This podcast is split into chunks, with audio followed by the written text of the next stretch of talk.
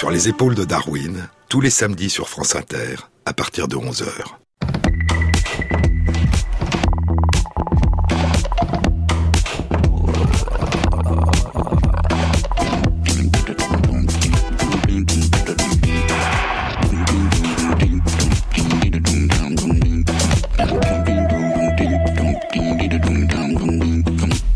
Bonjour à tous. Sur les épaules de Darwin, sur les épaules des géants. Se tenir sur les épaules des géants et voir plus loin.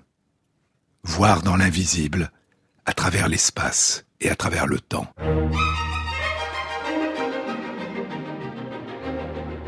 Voir la splendeur et la diversité de la nature.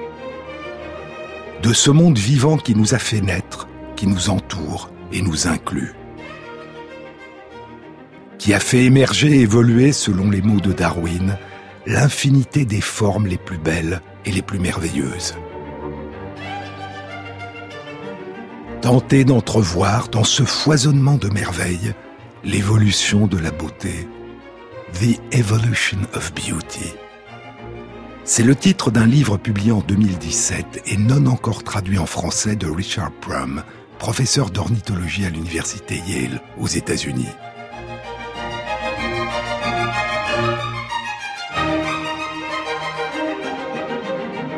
Ce livre, dit Pram, est une histoire naturelle de la beauté et du désir.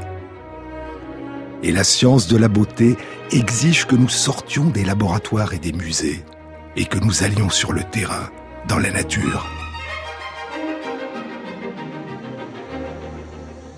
Dans les jungles tropicales de par le monde, les oiseaux présentent un éventail vertigineux de formes, de couleurs, de chants et de parades nuptiales.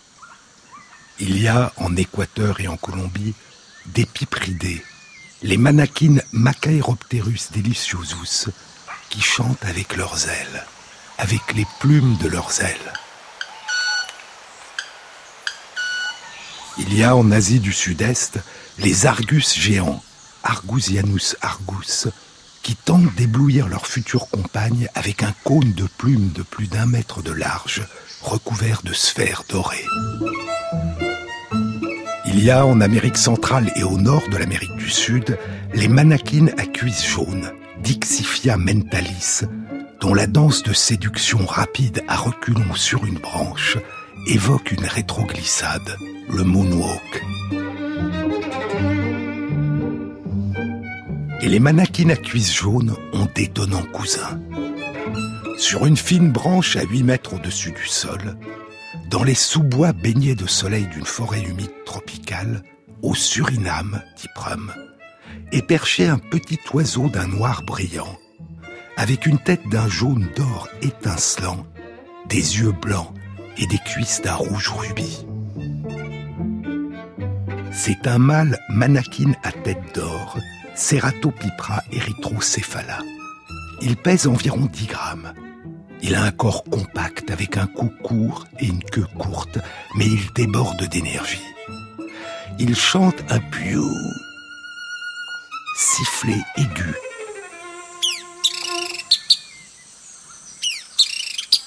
Et scrute intensément autour de lui, hyper conscient de son environnement social.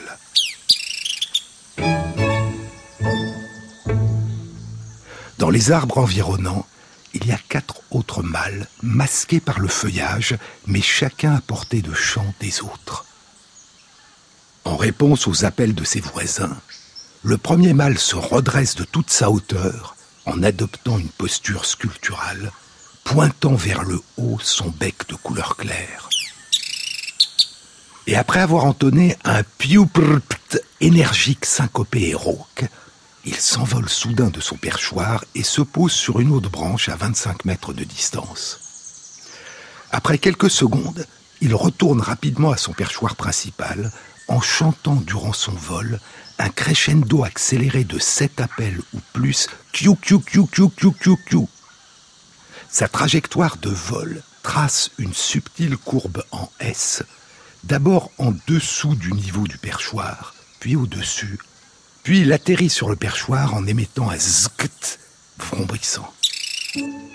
Immédiatement après l'atterrissage, il baisse la tête, maintient son corps à l'horizontale et lève son derrière en étendant ses jambes, révélant des cuisses rouges vifs et un ventre noir comme une culotte de couleur provocante. Il glisse ensuite à reculons le long du perchoir, en petits pas rapides d'un élégant moonwalk, comme s'il était sur des patins à roulettes. Au milieu de son moonwalk, il ouvre soudain au-dessus de son dos verticalement ses ailes noires arrondies. Et après avoir glissé reculons au long d'une trentaine de centimètres, il se baisse soudain, déploie sa queue en éventail, bat de nouveau des ailes verticalement et reprend sa posture initiale.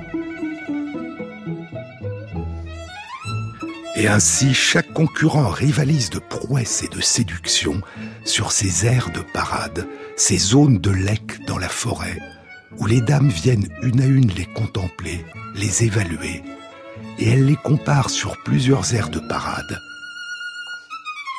avant de choisir celui auquel elle s'unira. Dans chaque espèce, poursuit Pram, a évolué une solution particulière au défi de la communication entre les sexes et au défi de la séduction. Ainsi, chacune des plus de dix mille espèces d'oiseaux a développé son propre répertoire esthétique d'ornements et de préférences, ce que Darwin appelait des normes particulières de beauté. Et la beauté et le désir dans la nature peuvent être aussi irrationnels, aussi imprévisibles et aussi dynamiques que dans nos existences personnelles. Le titre complet du livre est L'évolution de la beauté comment la théorie oubliée de Darwin concernant le choix d'un compagnon ou d'une compagne donne forme au monde animal et à nous. Cette théorie esthétique de l'évolution, dit Pram, a été proposée et défendue par Darwin lui-même, puis critiquée à son époque. Et elle a été tellement marginalisée par la suite qu'elle a presque été oubliée. De quoi s'agit-il? En 1871, Douze ans après la publication de L'origine des espèces, où il a proposé et développé la théorie de la sélection naturelle, Darwin publie La généalogie de l'homme et la sélection liée au sexe. Dans ce livre, il propose qu'il existe une deuxième forme différente de sélection à l'œuvre dans l'évolution du vivant. La sélection sexuelle qui dérive de la lutte des mâles pour conquérir une compagne ou du choix d'un compagnon par les femelles. Les modifications héréditaires qui à chaque génération permettent à un individu de survivre ne lui permettront pas nécessairement de choisir ou d'être choisi par une compagne ou un compagnon et de donner naissance à des descendants. La sélection naturelle, la propagation héréditaire de variations qui permettent de survivre, implique une adaptation temporaire et relative aux différentes composantes changeantes de l'environnement extérieur la sélection sexuelle, la propagation de variations qui permettent de donner naissance à une descendance, traduisent quant à elles une adaptation temporaire et relative à une composante très particulière de l'environnement, les futurs partenaires sexuels qui naissent à l'intérieur de la même espèce. Une course aux armements, qui dans certaines espèces permettra aux mâles de prévaloir sur d'autres mâles dans des combats ou des simulacres de combat, et ou une course aux ornements, qui dans d'autres espèces permettront aux séducteurs d'être choisis par leurs compagnes. Les deux moteurs essentiels de l'évolution que Darwin a identifiés dans les espèces à reproduction sexuée, la sélection naturelle et la sélection sexuelle, peuvent souvent, dit-il, exercer des effets contradictoires. Ainsi, par exemple, l'émergence, l'évolution et la propagation à travers les générations de parures, de couleurs, de chants les plus éclatants qui favorisent la séduction, peuvent avoir des effets négatifs en termes de survie, par exemple attirer l'attention des prédateurs. Darwin attribue à la sélection liée au sexe un rôle essentiel dans l'émergence et l'évolution chez les animaux de ce qu'il appelait le sens de la beauté ou le sentiment de beauté ou encore le goût pour le beau. En particulier, l'évolution progressive chez les oiselles d'un système nerveux de plus en plus capable de finesse de choix sensoriel et d'émotion impliqués dans le choix de leur partenaire.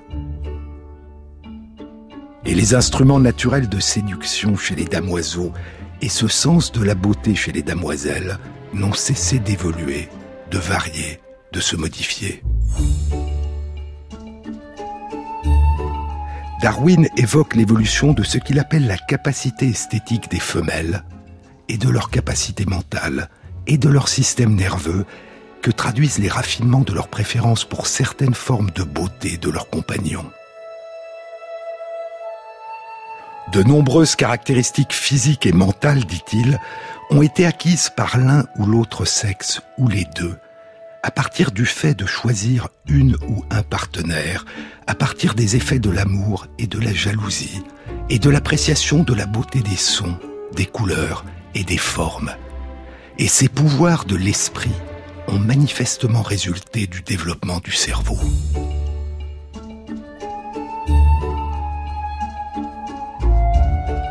Les oiselles semblent répondre à ce que nous appelons la beauté. Ressentent-elles ce que Darwin appelle des émotions esthétiques? C'est une question à laquelle il attachait une extrême importance, et il a développé sa réponse dans deux de ses grands livres, la généalogie de l'homme et la sélection liée au sexe, et l'expression des émotions chez l'homme et les animaux, où il décrit toute la gamme des émotions et du partage des émotions chez les mammifères et les oiseaux. À la recherche chez nos cousins des reflets, des traces, des échos et des prémices de ce qui nous a rendus humains. Dans la première partie de la généalogie de l'homme, il consacre un sous-chapitre au sens de la beauté, sentiment de beauté. Dans la seconde partie du livre, dans un sous-chapitre intitulé Qualité mentale des oiseaux et leur goût pour le beau, il discute de ce sentiment du beau, détaillant non seulement la beauté des plumages et des chants des séducteurs, mais aussi les splendides tonnelles et jardins construits et décorés par les oiseaux jardiniers d'Australie. Et il n'y a pas que les oiseaux. Darwin, dit Michael Ryan, professeur de zoologie à l'Université du Texas et chercheur à l'Institut Smithsonian de recherche tropicale, Darwin a développé la théorie de la sélection naturelle pour expliquer pourquoi le monde animal est empli d'une stupéfiante beauté, des couleurs éclatantes des papillons et des poissons, au chant des oiseaux et des grenouilles. Il a proposé que les animaux avaient un goût pour le beau qui favorisaient chez leurs éventuelles compagnes et compagnons l'évolution de caractéristiques qui les rendaient plus séduisants et qui favorisaient leur capacité à engendrer des descendants. C'est dans un livre de Michael Ryan publié en 2018 et non encore traduit en français, A Taste for the Beautiful, The Evolution of Attraction, un goût pour le beau, l'évolution de l'attirance. Le livre commence ainsi. Mon intérêt intense pour la séduction et la beauté a émergé sur un pan de terre qui relie les deux grands continents de l'hémisphère occidental. Jusqu'à une période récente, du moins à l'échelle des temps géologiques, à l'endroit où se trouve actuellement le Panama, l'Amérique du Nord et l'Amérique du Sud étaient séparées par les flots où se mêlaient les océans Atlantique et Pacifique. La partie centrale du canal de Panama est le lac Gatun, qui s'est formé lors du barrage du Rio Chagres en 1913. Une fois inondées, les collines de la région sont devenues des îles. Et en 1923, l'une d'entre elles, l'île Barro Colorado, est devenue une réserve naturelle, puis le joyau de l'Institut Smithsonian de recherche tropicale qui venait d'être créé. Aujourd'hui, l'île Barro Colorado est l'un des écosystèmes tropicaux les plus minutieusement étudiés dans le monde. Durant l'été 1978, je suis monté dans un train des chemins de fer de Panama, à la gare de Balboa, dans la ville de Panama, dégoulinant de sueur, mais impatient et empli du désir de poser enfin le pied sur l'île Barro Colorado. Le train s'est arrêté à mi-chemin, entre les deux côtes, pour nous déverser, nous les scientifiques, à un arrêt nommé Frioles. La gare se réduisait à un petit banc en ciment et un toit en tôle qui offrait un peu de protection contre le soleil brûlant ou contre la pluie incessante, selon la saison. Il n'y avait aucun signe d'habitation humaine. Finalement, un petit bateau est arrivé pour nous transporter sur l'île Barro Colorado. En voyant l'île pour la première fois, je sus qu'elle allait changer ma vie pour toujours. Mais où cette quête allait me mener? Et durant combien de temps elle allait m'absorber, je ne pouvais l'imaginer. Richard Brum étudie depuis 30 ans le sens de la beauté chez les oiseaux. Michael Ryan, quant à lui, étudie depuis 40 ans le goût pour le beau chez un tout autre animal, une grenouille, la grenouille Tungara du Panama.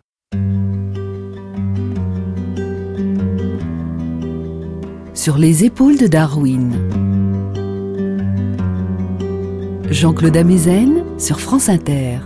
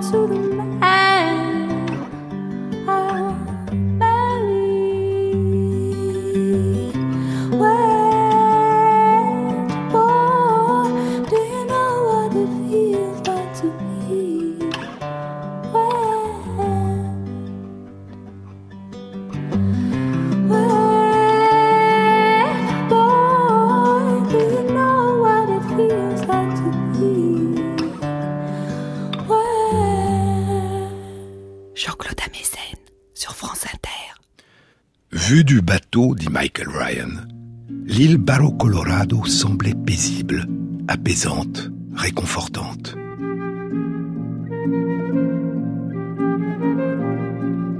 De loin, elle ressemblait à une affiche vantant une nature harmonieuse enveloppée dans un rideau de verdure.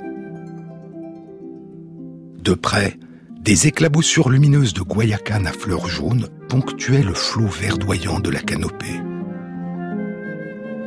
une fois sur l'île, j'ai vu un toucan lancer ses appels de la cime d'un arbre en balançant son énorme bec au rythme de ses appels.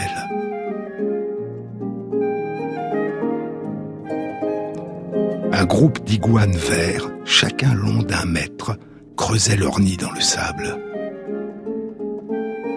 Des papillons morphos bleu vif de la taille de ma main voltaient le long des pistes je me suis vite rendu compte que l'ambiance était encore plus agréable durant la nuit, lorsque plus de 30 espèces de grenouilles se rassemblaient dans des chœurs à travers l'île pour entonner leur chant de séduction.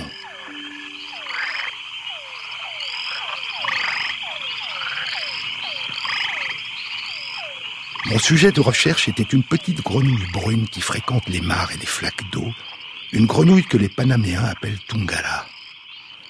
Cette grenouille d'apparence banale a une voix étonnante qui détermine si une femelle trouvera un mâle suffisamment séduisant pour s'unir à lui.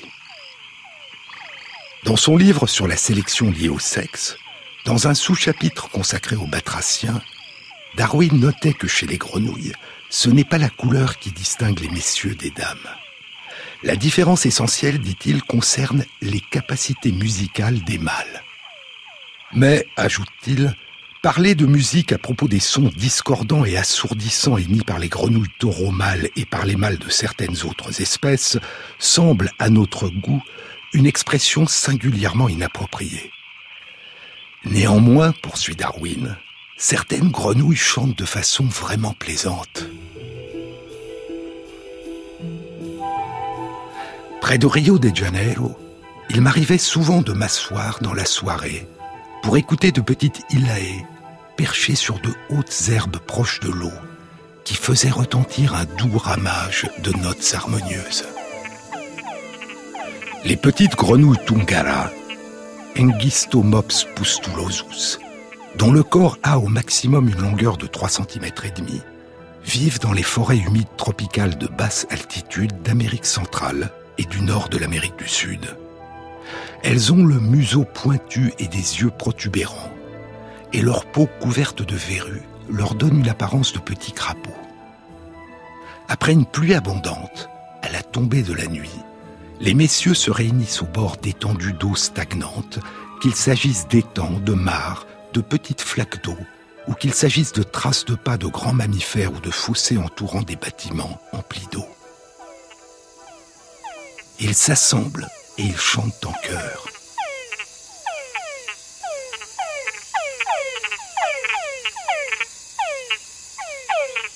Les dames se tiennent à distance et circulent, prenant leur temps pour choisir soigneusement l'un des prétendants. Un chanteur Tungara, dit Michael Ryan, peut lancer plus de 5000 appels en une seule nuit. Chaque appel de séduction consiste en un appel de fréquence modulée qui a été nommé un gémissement et qui dure environ 3 dixièmes de seconde et qui peut ou non être suivi de 1 à 7 cris très brefs en staccato à large bande de fréquences qui ont été nommés des chucks d'une durée chacun de 3 à 4 centièmes de seconde avec de nombreuses harmoniques. Les appels constitués uniquement d'un gémissement ont été nommés appels simples et ceux où le gémissement est suivi d'un ou plusieurs chocs ont été nommés appels complexes. Des études ont indiqué que les dames Tungara sont beaucoup plus séduites par les appels complexes que par les appels simples. Non seulement elles les entendent mieux et les préfèrent, mais ces chants complexes leur permettent de mieux localiser le chanteur et donc augmentent leur capacité à le rejoindre. Ces appels semblent émaner d'un ancien jeu vidéo. Écoutez.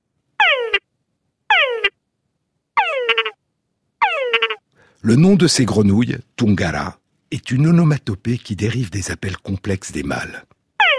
Toon correspond au gémissement initial et Gara correspond au deux tchak. Kara, Toon, Gara, Toon, Gara. Durant ma première journée sur l'île Barro Colorado, dit Ryan, j'ai découvert des traces des amours de la nuit précédente. De petits tas de mousse blanche éparpillés autour des bords d'un étang. C'étaient des nids pleins d'œufs. Une fois les œufs pondus par la mère et fécondés par le père, des sécrétions émises par les deux parents sont battues par les pattes arrière du père et de la mère, comme on bat des œufs en neige, et font émerger autour des œufs le nid de mousse. Ce nid maintient les œufs hors de l'eau, en les protégeant des prédateurs et des microbes aquatiques, et le nid garde également les œufs dans un environnement humide et frais et les préserve des périodes de sécheresse. Si tout se passe bien, les œufs éclosent et les têtards émergent au bout de trois jours.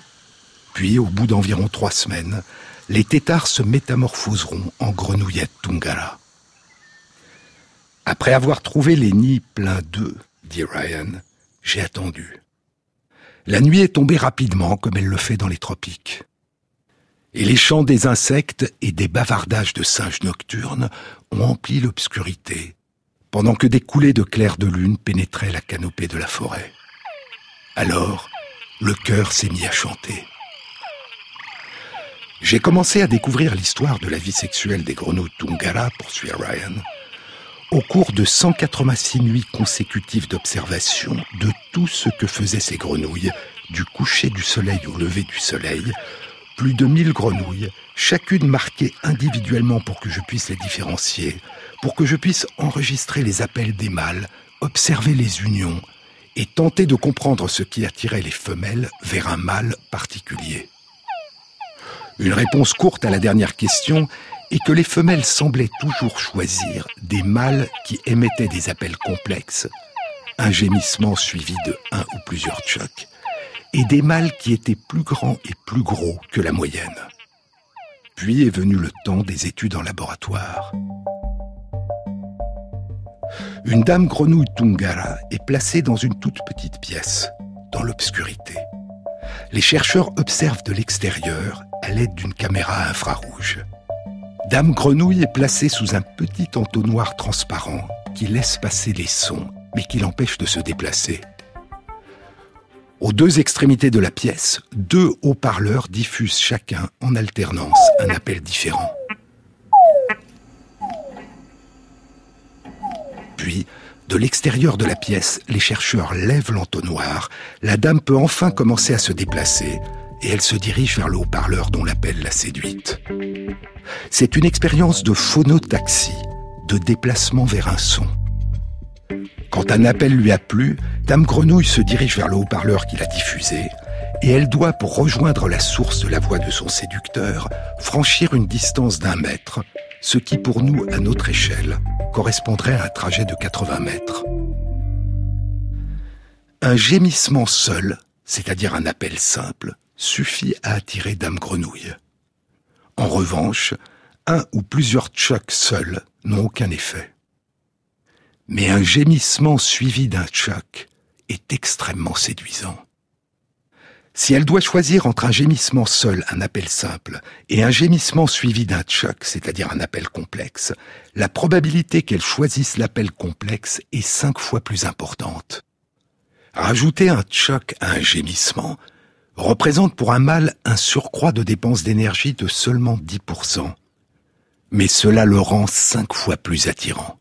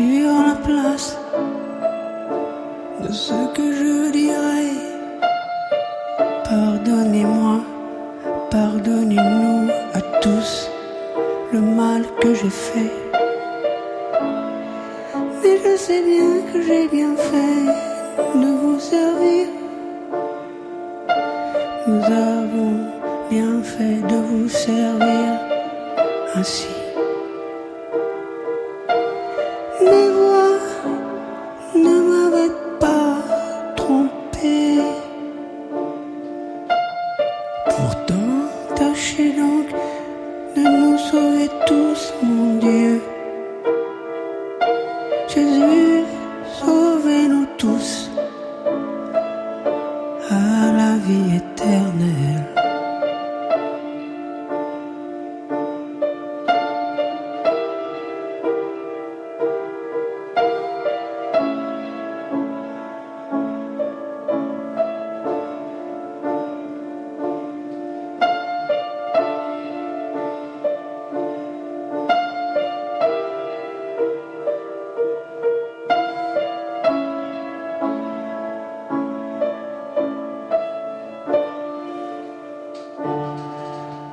Sur les épaules de Darwin, sur France Inter. Les grenouilles, contrairement à nous, à tous les autres mammifères et aux oiseaux, n'ont pas un organe auditif dans leur oreille interne, mais deux. La papille amphibienne et la papille basilaire. Dans la plupart des espèces de grenouilles, la papille amphibienne est sensible à des sons d'une fréquence inférieure à 1500 Hz, et la papille basilaire est sensible à des sons d'une fréquence supérieure à 1500 Hz. Et dans la plupart des espèces de grenouilles, les fréquences sonores optimales perçues par chacun de ces deux organes auditifs correspondent aux fréquences sonores principales du chant de séduction des mâles de l'espèce. Dans la cacophonie des appels, des chants et des bruits de la forêt, les oreilles des dames grenouilles filtrent les fréquences sonores principales de l'appel du chant de séduction des messieurs de leur espèce.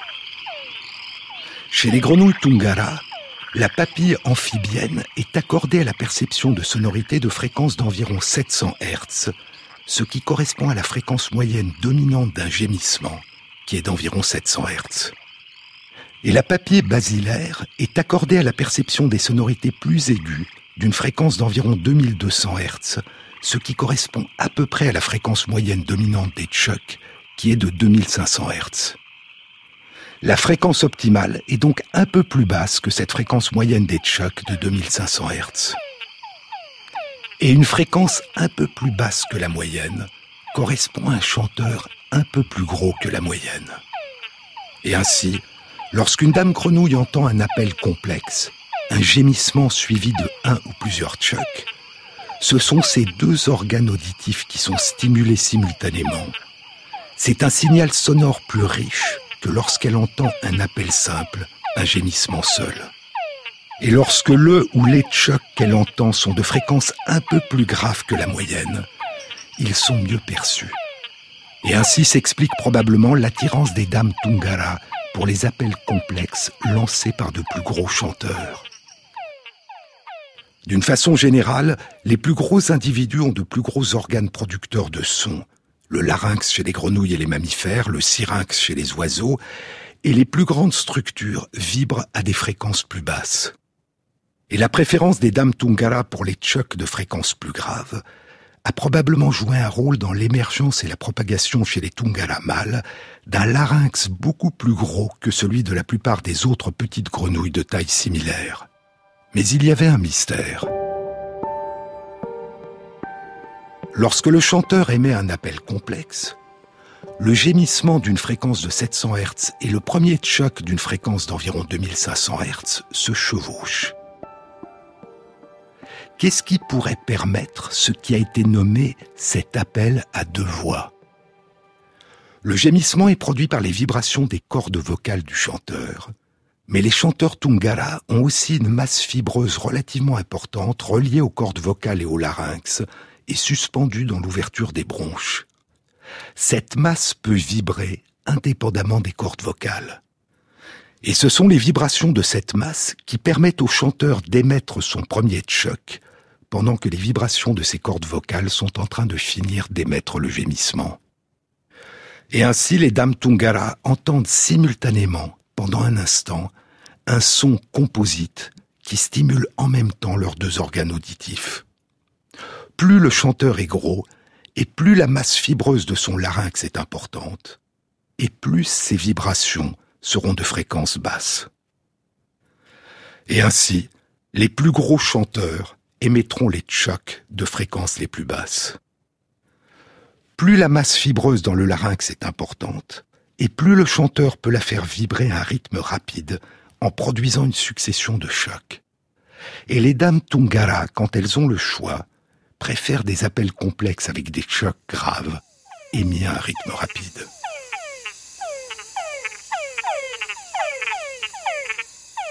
Dans les chœurs nocturnes, les chanteurs sont en compétition et essayent de couvrir les chants de leurs voisins.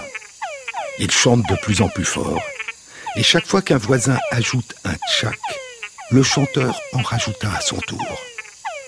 Si un chanteur produit un gémissement plus un tchak, un concurrent voisin produira un gémissement plus deux tchak. Si un chanteur produit un gémissement plus deux tchak, un concurrent voisin produira un gémissement plus 3 chaque, et ainsi de suite, jusqu'à un maximum de 7 chaque, qui en règle générale n'est pas dépassé. Quelle est la raison pour laquelle ce nombre n'est pas dépassé? Il s'agit d'un phénomène très général, décrit pour la première fois au XIXe siècle par l'un des premiers psychophysiciens, l'un des fondateurs de la psychologie expérimentale, le médecin psychologue et physiologiste allemand Ernst Heinrich Weber. Il a posé les bases de ce qu'on appelle aujourd'hui la loi de Weber, et qui s'applique à la plupart, si ce n'est la totalité, de nos perceptions des différences quantitatives, qu'il s'agisse de sons de fréquences différentes, de la vue de différents nombres d'objets, du poids de différents objets, de différences de sensations de froid ou de chaleur, etc. La loi de Weber postule que dans tous ces cas, la capacité de distinction sensorielle entre l'intensité de deux signaux dépend du rapport entre leurs intensités et non pas de la différence entre leurs intensités. En d'autres termes, les capacités de distinction sensorielle dépendraient d'une opération de division et non pas d'une opération de soustraction. Au milieu des années 1980, le zoologue américain James Cohen a proposé que la loi de Weber pourrait aussi constituer un frein à l'évolution d'un instrument de séduction donné à travers les générations vers toujours plus d'intensité. L'une des contraintes qui pourrait freiner pendant de longues périodes l'évolution vers toujours plus de certains instruments de séduction pourrait être le fait que, au-delà d'un certain seuil, leur capacité de séduction s'appauvrit parce que la capacité des dames à distinguer entre plus beau et encore plus beau s'atténue. Jusqu'à ce que l'émergence puis l'évolution de nouvelles capacités de perception, apparues un jour par hasard, rendent éventuellement leurs descendantes sensibles à ces nuances. Autrement dit, les capacités de perception des dames pourraient être à la fois le moteur mais aussi le frein qui contrôle pour un temps à travers les générations l'évolution des caractéristiques qui les séduisent chez les prétendants qui leur font la cour. Si la différence d'intensité entre deux signaux n'est plus perçue par les dames, leur réponse à ces deux signaux sera identique ou se fera au hasard.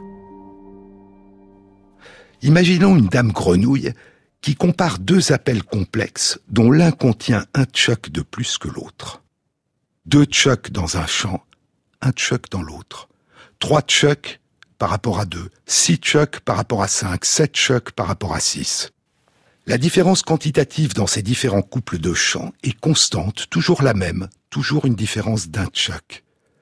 Mais le rapport entre le nombre de tchocs dans ces différents couples de champs n'est pas le même. Deux tchocs par rapport à un tchoc, c'est deux divisé par un, c'est-à-dire un rapport égal à deux. Trois tchocs par rapport à deux tchocs, trois divisé par deux, c'est un rapport égal à un et demi. Six tchocs par rapport à cinq, 6 divisé par 5 donne 1,2. Et 7 chocs par rapport à 6 donne 1,16. Et si nous continuions, 20 chocs par rapport à 19 donnerait 1,05. Plus le nombre de chocs est important dans le champ auquel un concurrent a ajouté un choc, et plus le rapport entre le nombre de chocs de ces deux chanteurs tend vers 1. C'est-à-dire que leurs chants sur ce plan tendent à devenir identiques, à être indépartageables par celles qui les écoutent.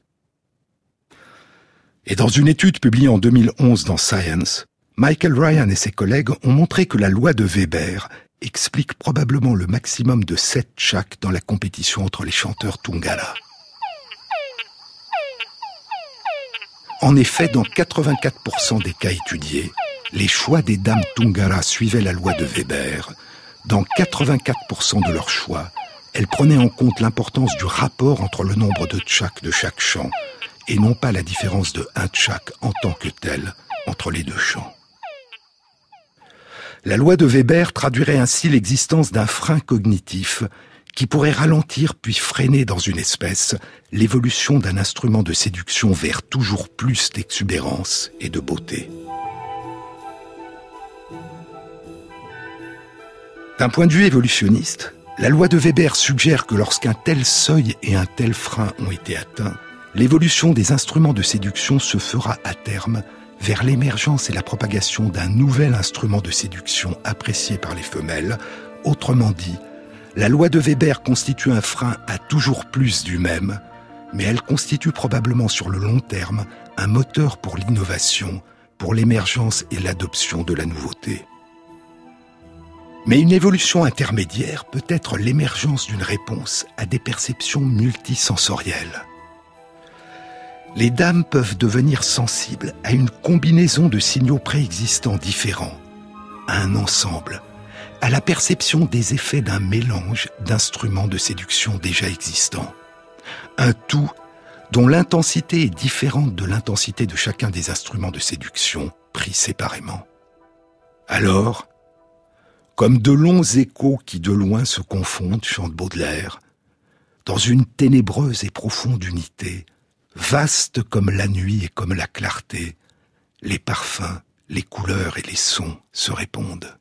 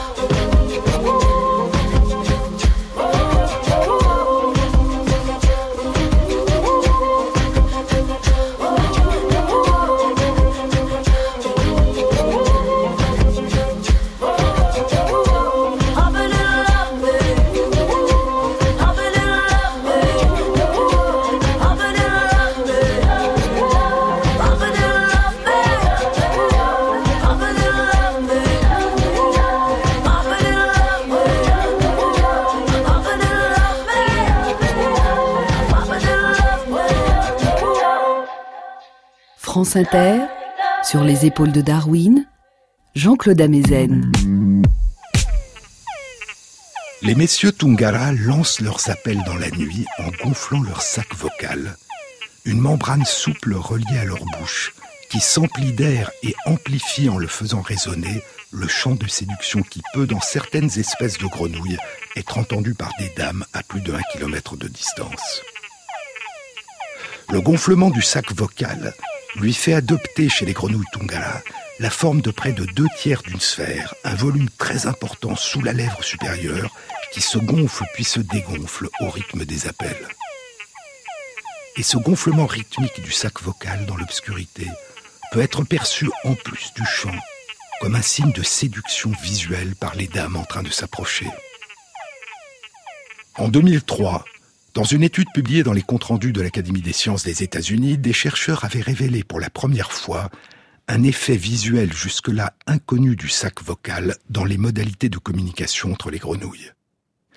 Les chercheurs avaient construit une copie électromécanique peinte de grenouille, un petit robot mobile qui ressemblait à une grenouille et qui possédait un sac vocal qui pouvait se mettre à gonfler et à se dégonfler de façon rythmique.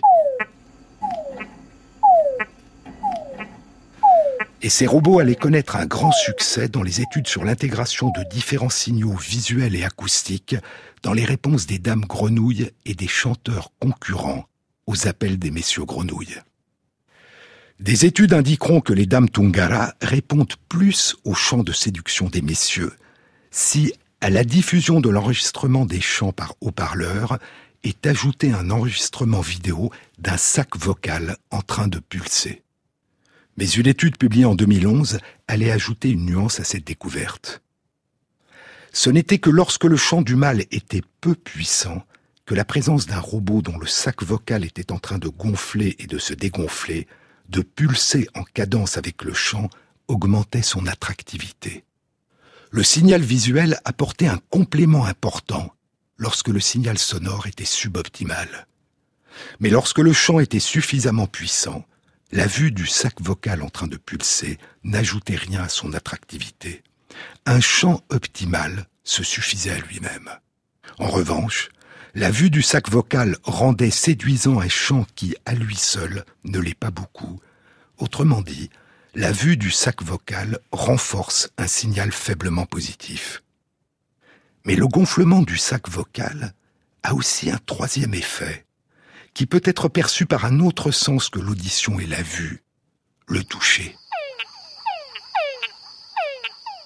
Lorsqu'un monsieur Tungara est en train de chanter, le gonflement rythmique de son sac vocal fait naître à la surface de l'eau des vaguelettes qui se propagent tout autour du chanteur en cercles concentriques et qui peuvent être perçues à distance par le sens du toucher.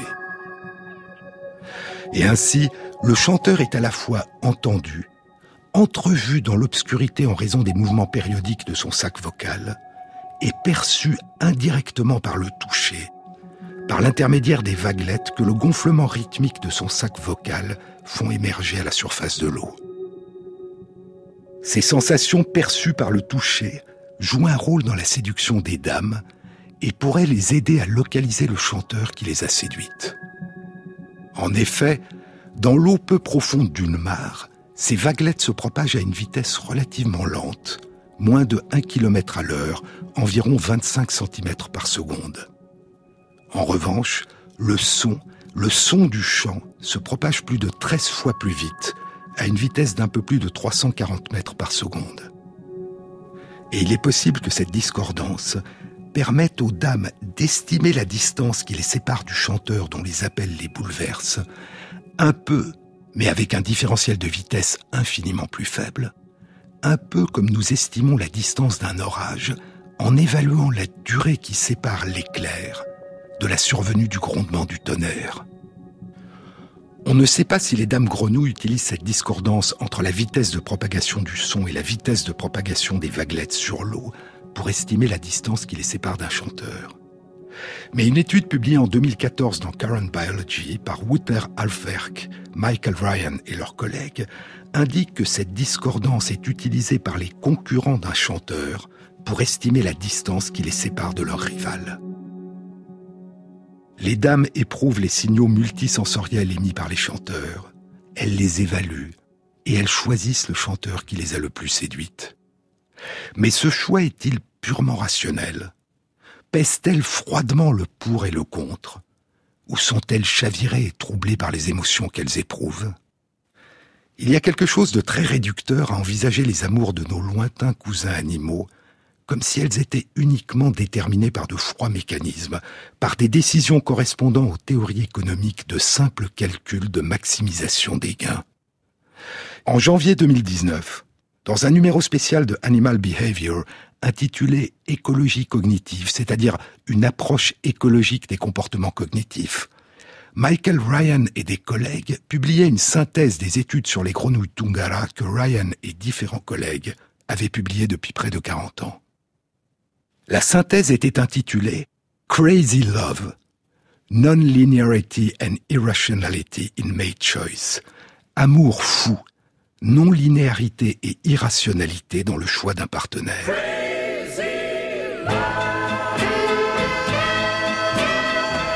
Crazy Love, placé entre guillemets, était sans doute une allusion au titre d'une chanson de Polanka.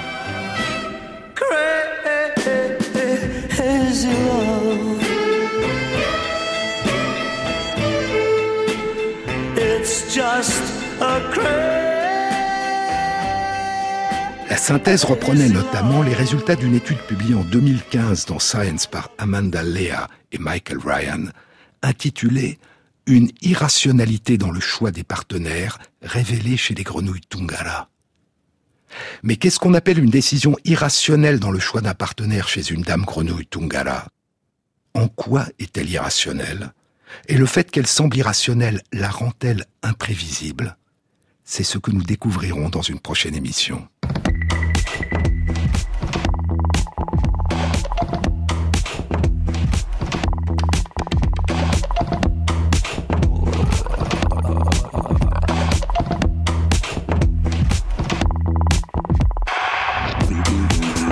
Merci à Christophe Imbert pour la réalisation sonore et la mise en musique de l'émission, à Anne-Laure Cochet pour la prise de son, à Jean-Baptiste Audibert pour le choix des chansons, et à Christophe Magère pour la mise à jour de la page de l'émission sur les épaules de Darwin sur le site franceinter.fr où vous trouverez toutes les références concernant cette émission.